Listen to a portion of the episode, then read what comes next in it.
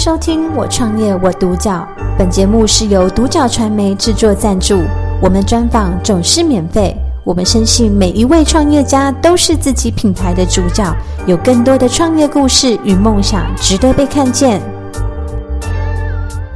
英文的创办人菲比，菲比女士来到现场做专访。你好，我们想问菲比啊，你当初怎么会想要进入这个英文这个行业？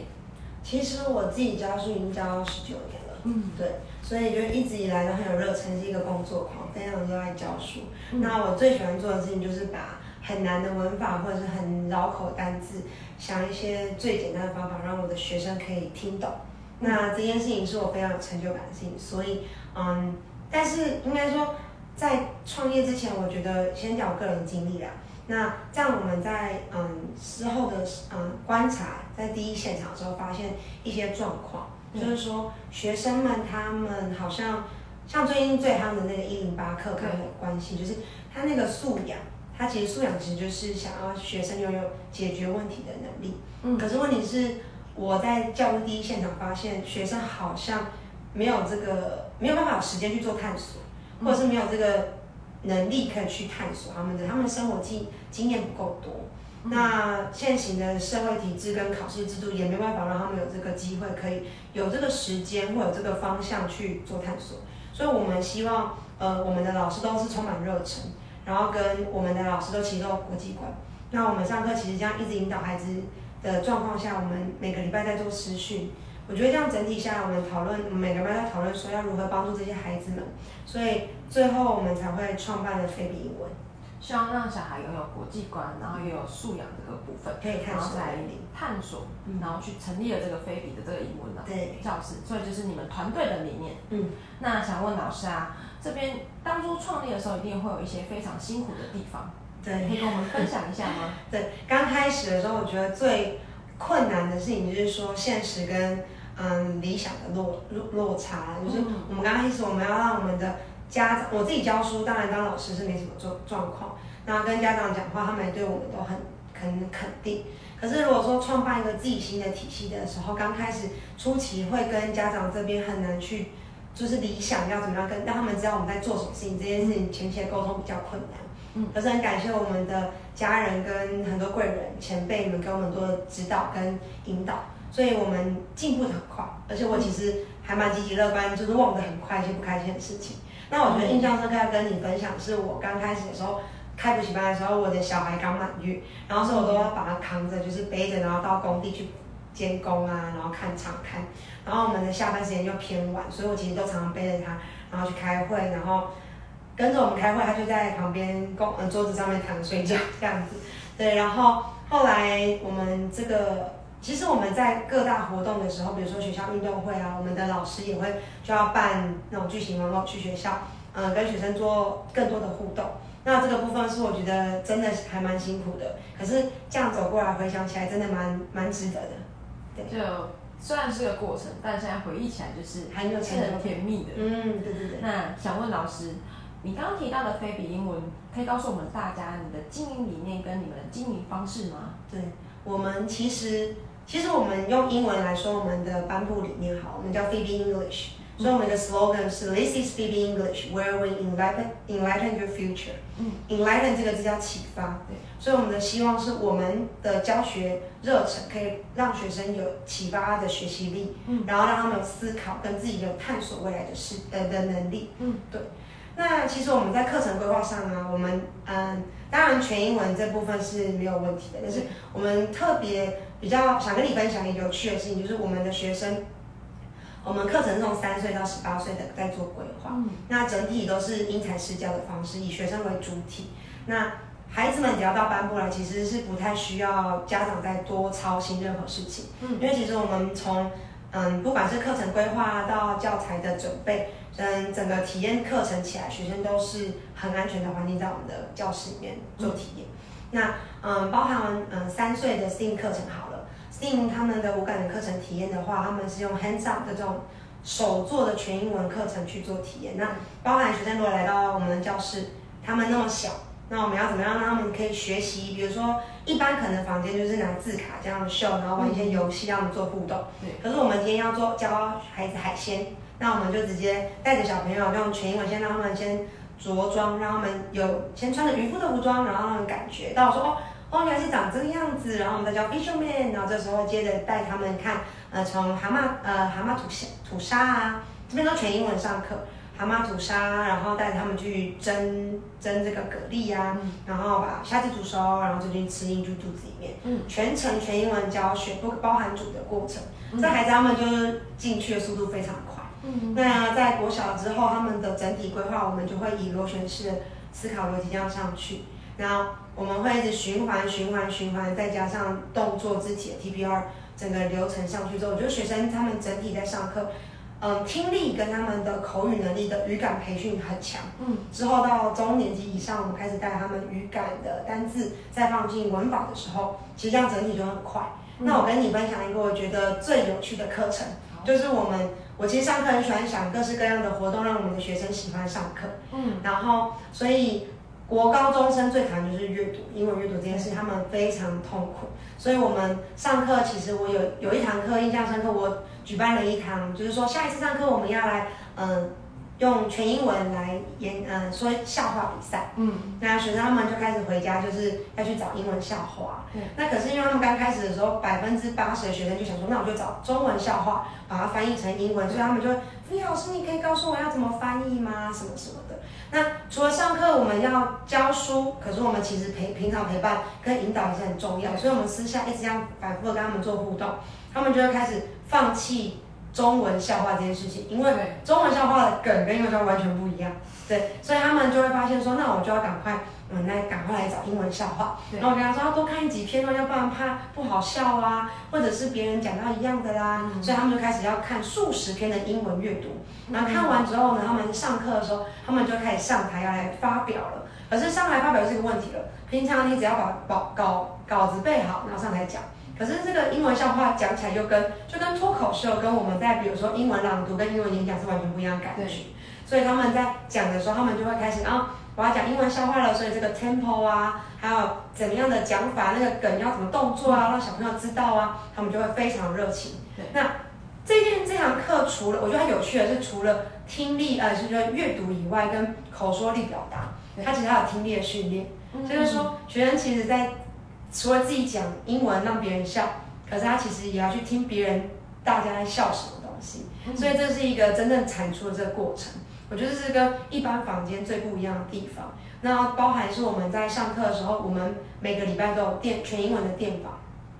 这个部分要做到一个检核，就是说上课，因为我们其实是一个三岁到十八岁的课程，有一点恐怖。对，就是说很多人教他可能国中他就不用负责任，可是我们没办法，我们要负责任到最后。对，所以其实我们在这件事情上，我们的检核力很强，然后辅导力也很强。嗯，我们会把小孩就是让他们在教室里面敢用全英文跟台湾老师讲英文，然后再看到外国老师也敢全英文，再跟他们做沟通。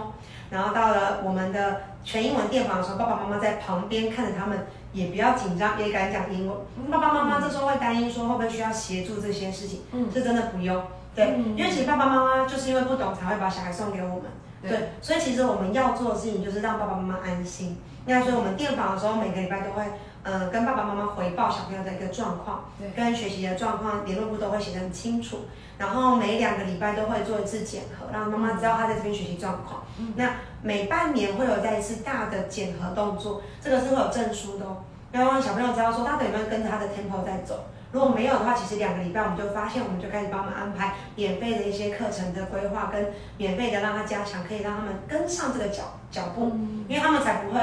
我觉得要有启发他们的学习动机，重点是要他们要先不怕，要先喜欢，那要没有太多挫败感。嗯、所以如果你团班没办法，那我们就私私下先帮你补足，对然后这样子的状况上去，我觉得很漂亮。嗯、那包含是，我觉得也可以分享一个，就是我们有个学生，他是台南女中的孩子。嗯那他在高高二的时候，因为他从小时候国中就跟我们一起上课，那一路上一直看我这样上课很快乐啊，然后上课都会分享我的出国经验什么的。嗯，那他就在高二的时候说：“菲菲老师，我这个暑假想要去香港大学去看一下，然后就自助旅行，然后跟我请教怎么样自助旅行啊，包含他他没有出过国，自己一个人，然后他就自己买机票，然后自己要怎么样去搭地铁，怎么样的这个过程，然后到香港去，然后去香港大学看，香港大学大家都要比台湾的台大都还要好。”那他那时候去了之后，他就觉得我太喜欢这学校，我要考这个学校。对，然后就回来就开始发愤图强，决定要来做这个挑战。那他整年度很认真在做书审的资料，嗯，因为书审全部就包含你要有什么能力、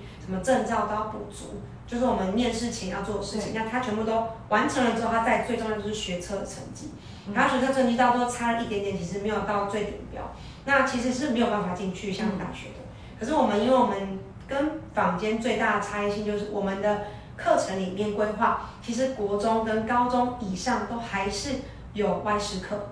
对，那外事课就是除了，因为大家都因为，我觉得一般坊间可能因为，嗯，文理的关系或成绩的压力，就把这件事情放掉。对，可是其实这些孩子在这学校最需要这个课程。因为他们要拥有可以跟与人沟通的能力。嗯，毕竟台湾二零三零年的规划是一定要双语国家。对，对，所以我们的孩子他在最后的关键时刻，他因为他的书审资料非常完整，然后我们陪着他一样一步一步的完成。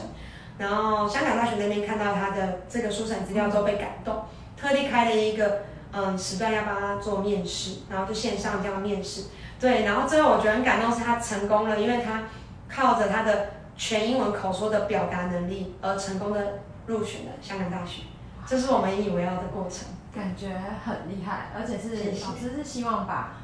让小孩从不怕先融入生活中，对。这个语言，然后再去挑战到后面，他希望就是把它像我们的中文一样，对，我们是发自内心，就是我不用去思考就可以去当成是我正常的话语去做沟通，对，那可以请老师跟我们分享，就是有没有什么样的？跟其他的团队做合作，嗯，然后让孩子去过更广的发展。有，其实我们刚刚跟您提到是平常的时间上的课嘛，嗯，可是，嗯，其实我们下暑假都不想浪费小朋友的暑假时间。我们平常的话，常规课程先把他们的英文先背知识补足了。对，我们的暑假每一个暑假都很精彩，我们都会直接把大自然或者是社会全部当成是教室。我们就带着学生真的去法院、去邮局、去文具店、去我说摄影棚，我们真的带他到摄影棚现场去，然后还去我们觉得我最特别的是文具工厂，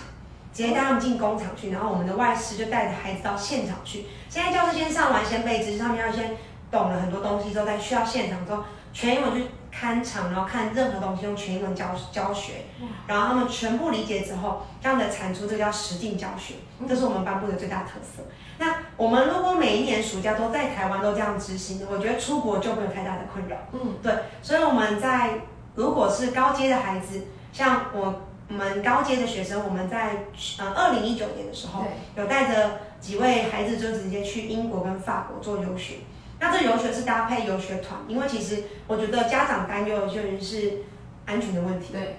我负责的是语言的问题和咨询这样子，因为我们就是在校呃教室上课的老师。那如果是他们小朋友熟面口带他们去，他们其实是会很放心的。我们担任导游的工作，要平常上课都跟你们讲那么开心，那今天直接带你到现场去，然后我们把安全的问题，就是前面的前置作业，比如说包含。我们请专业的游学公司，我们是跟 Go Study 全台湾最大的的游学公司做合作。那我们就把他们负责的是课程规划跟安全的小朋友的寄宿家庭要怎么安排这部分，他们机票怎么买都帮他们完整 OK。我们老师陪着小朋友直接带到他们到国外去。那我们的学生去到那边之后，每天我们的老师就是我们的工作就是要传讯息跟家长报告这些小朋友在这边状况怎么样。但其实妈妈也会很担心，我们都知道，因为我们都把他们当其实。我觉得小朋友自己看到我们去都是很感动，因为觉得啊，老师在我们很放心。然后他们去那边之后，他们我们不选择让他们住在宿舍讲中文，我们让他选择去跟寄宿家庭住。可是其实我们每天都要去关心每一个孩子他们在学校的状呃学校上课状况跟寄宿家庭的相处关系的状况。但其实小朋友就会有任何状况都会立刻跟我们讲，然后说老师，我们这边不能就英国人他们可能不想要他们每天洗头啊，或者是吹风机，或者是相对的一些东西。那我们会跟小朋友说，你要怎么去跟老师，呃，轰爸轰妈去做沟通，那就用我们平常在台湾学的一些语言的沟通技巧，然后去跟外国人做表达，然后再是我觉得，呃，他们这样子之后，包含是跟红爸红妈讲英文，再来是可以体验到国际观，就是跟世界各国的孩子，然后可以做交流，这是我觉得印象最深刻的，嗯，然后也是可以让家长相对放心的部分，这样。所学，然后直接应用到生活上面，然后让他们。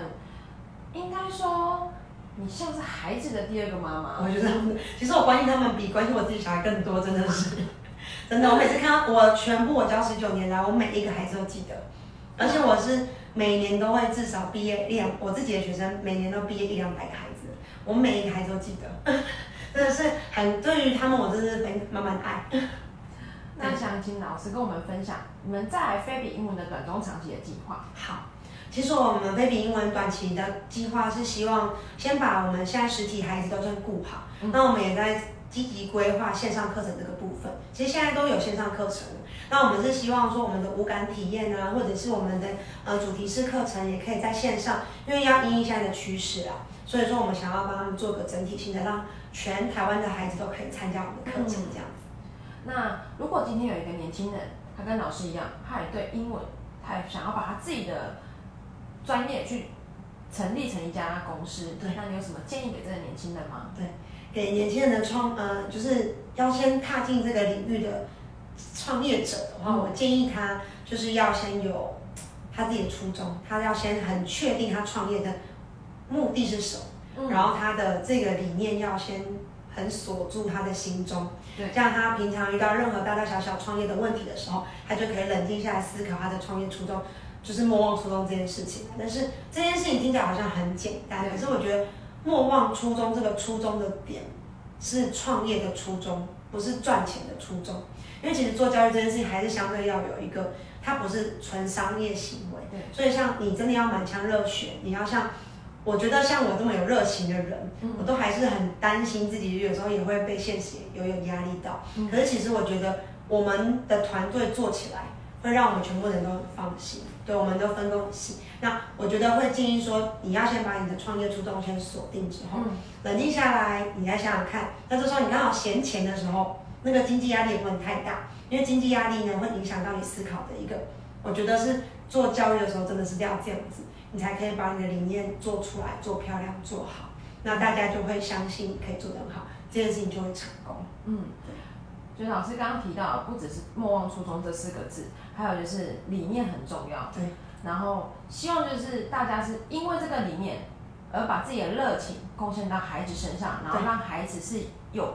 开心学习的地方，然后也会很好的去运用这个英文这个东西，然后自然而然的融入所有的。环境中，我今天并不是因为我今天到了美国，到了国外才去说英文，而应该是我从生活之中，自然而然的每一件事情都必须要去做这些事情。对，那我们今天也非常谢谢英文老师，感谢收听《我创业我独角》。本节目是由独角传媒制作赞助，我们专访总是免费。你也有品牌创业故事与梦想吗？订阅追踪并联系我们，让你的创业故事与梦想也可以被看见。